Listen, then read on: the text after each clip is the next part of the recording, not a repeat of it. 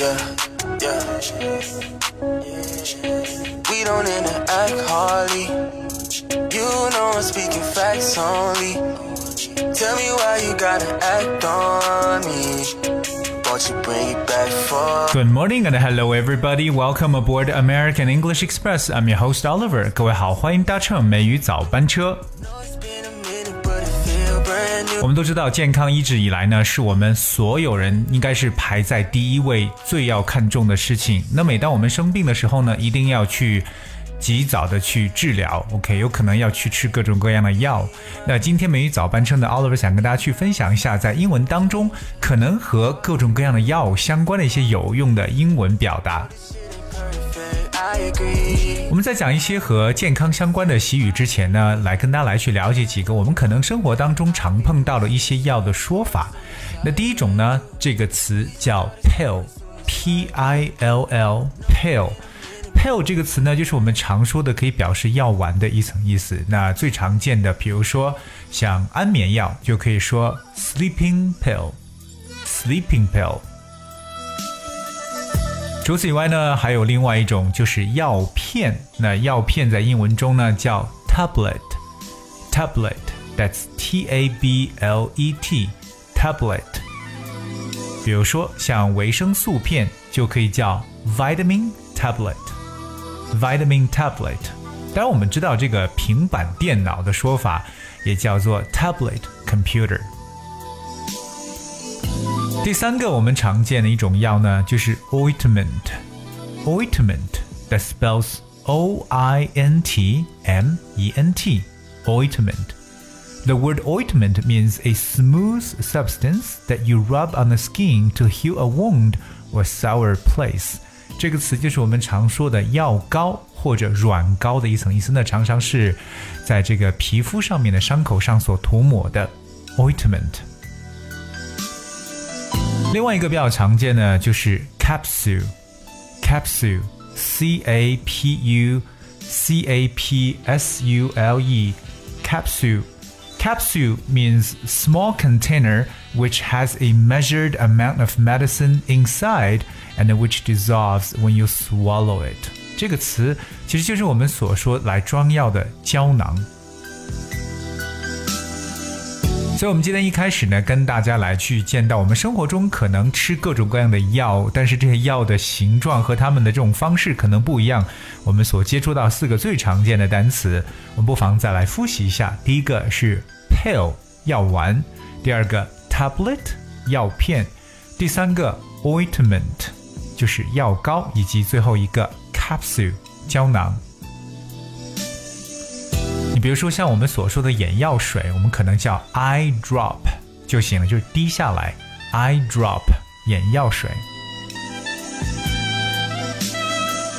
接下来我们来看一下在生活当中常见的与健康相关的一些习语。哎那第一个就是我们很多人都听过的一个说法，That is an apple a day keeps the doctor away.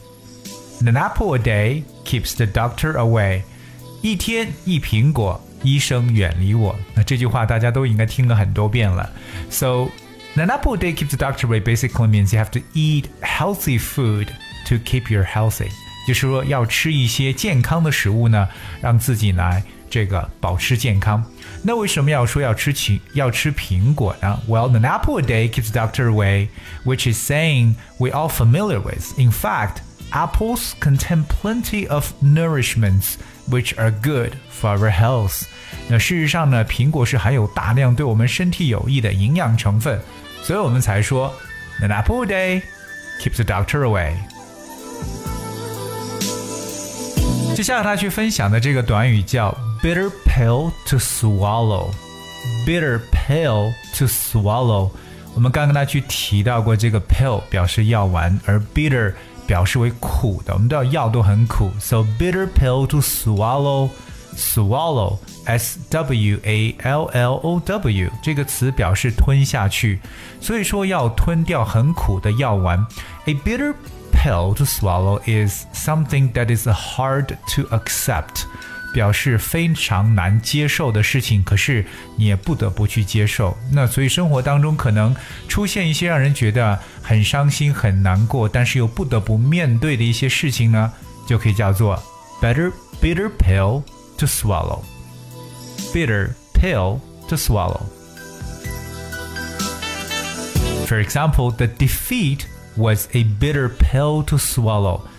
表示那次失败是一次难以吞咽的苦果。所以生活当中一旦出现了让大家觉得非常难接受的一些事情呢，但是不得不去面对，就可以叫 a bitter pill to swallow。下面给大家去说到的这个句子呢，叫做 "Just what the doctor ordered." Just what the doctor ordered. 如果我们从字面上来看这个意思，就感觉就是哎，这刚好是医生所订购的。Just what the doctor ordered. Well, basically, if something is just what the doctor ordered, it is precisely what is needed. 这句话呢，其实表述的其实和医生没有关系，而表述为正是我所需要的东西，或者说正合我意，我们就会说 just what the doctor ordered。Here's one instance. My family persuaded me to go on a holiday, and that is what the doctor ordered. 表示说我的家人呢说服我呢去度假，真的刚好合我的心意。嗯，所以说一旦我们生活中出现到了一些，诶，这个事情刚好也是我想要的，刚好是我想做的，大家就可以脱口而出说出来，Just what the doctor ordered。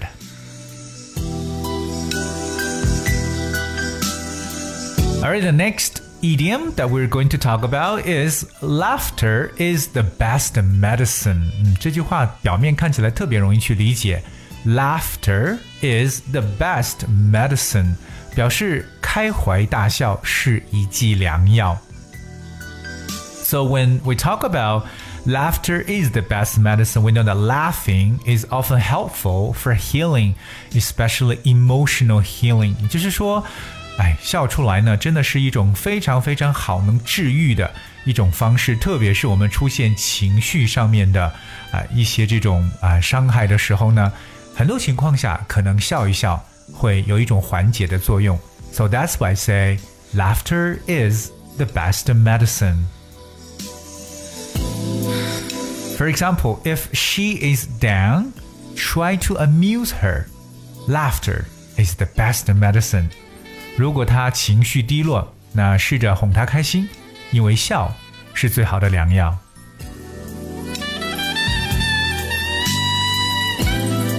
我们讲述到了 pill，我们讲述到了 medicine，and here is another idiom，有另外一个习语。这个习语说，taste of your own medicine。taste of your own medicine 就是要自己去尝自己的这个药。所以说呢，这句话可以理解为。自尝苦果的意思。So if you give someone a taste of their own medicine, you do something bad to someone that they have done to you to teach them a lesson. 所以呢，就有点像我们中文当中可能说“以其人之道还其人之身”的一层意思。That is what we say, taste of your own medicine.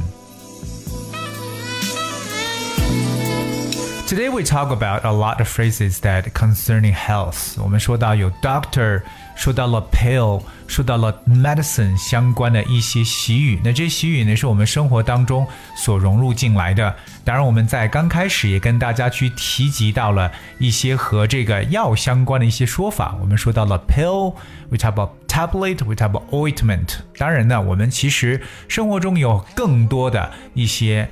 名词性的东西，或者说我们用的东西，实际它有一些不同的意义。所以说，希望各位能多多去留心呢，来去不断的积累。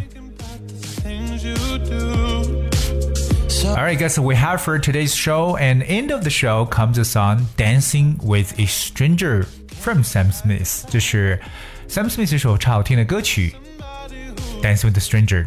And thank you so much for tuning today. I'll be with you tomorrow. Wanna be alone tonight, alone tonight, alone tonight.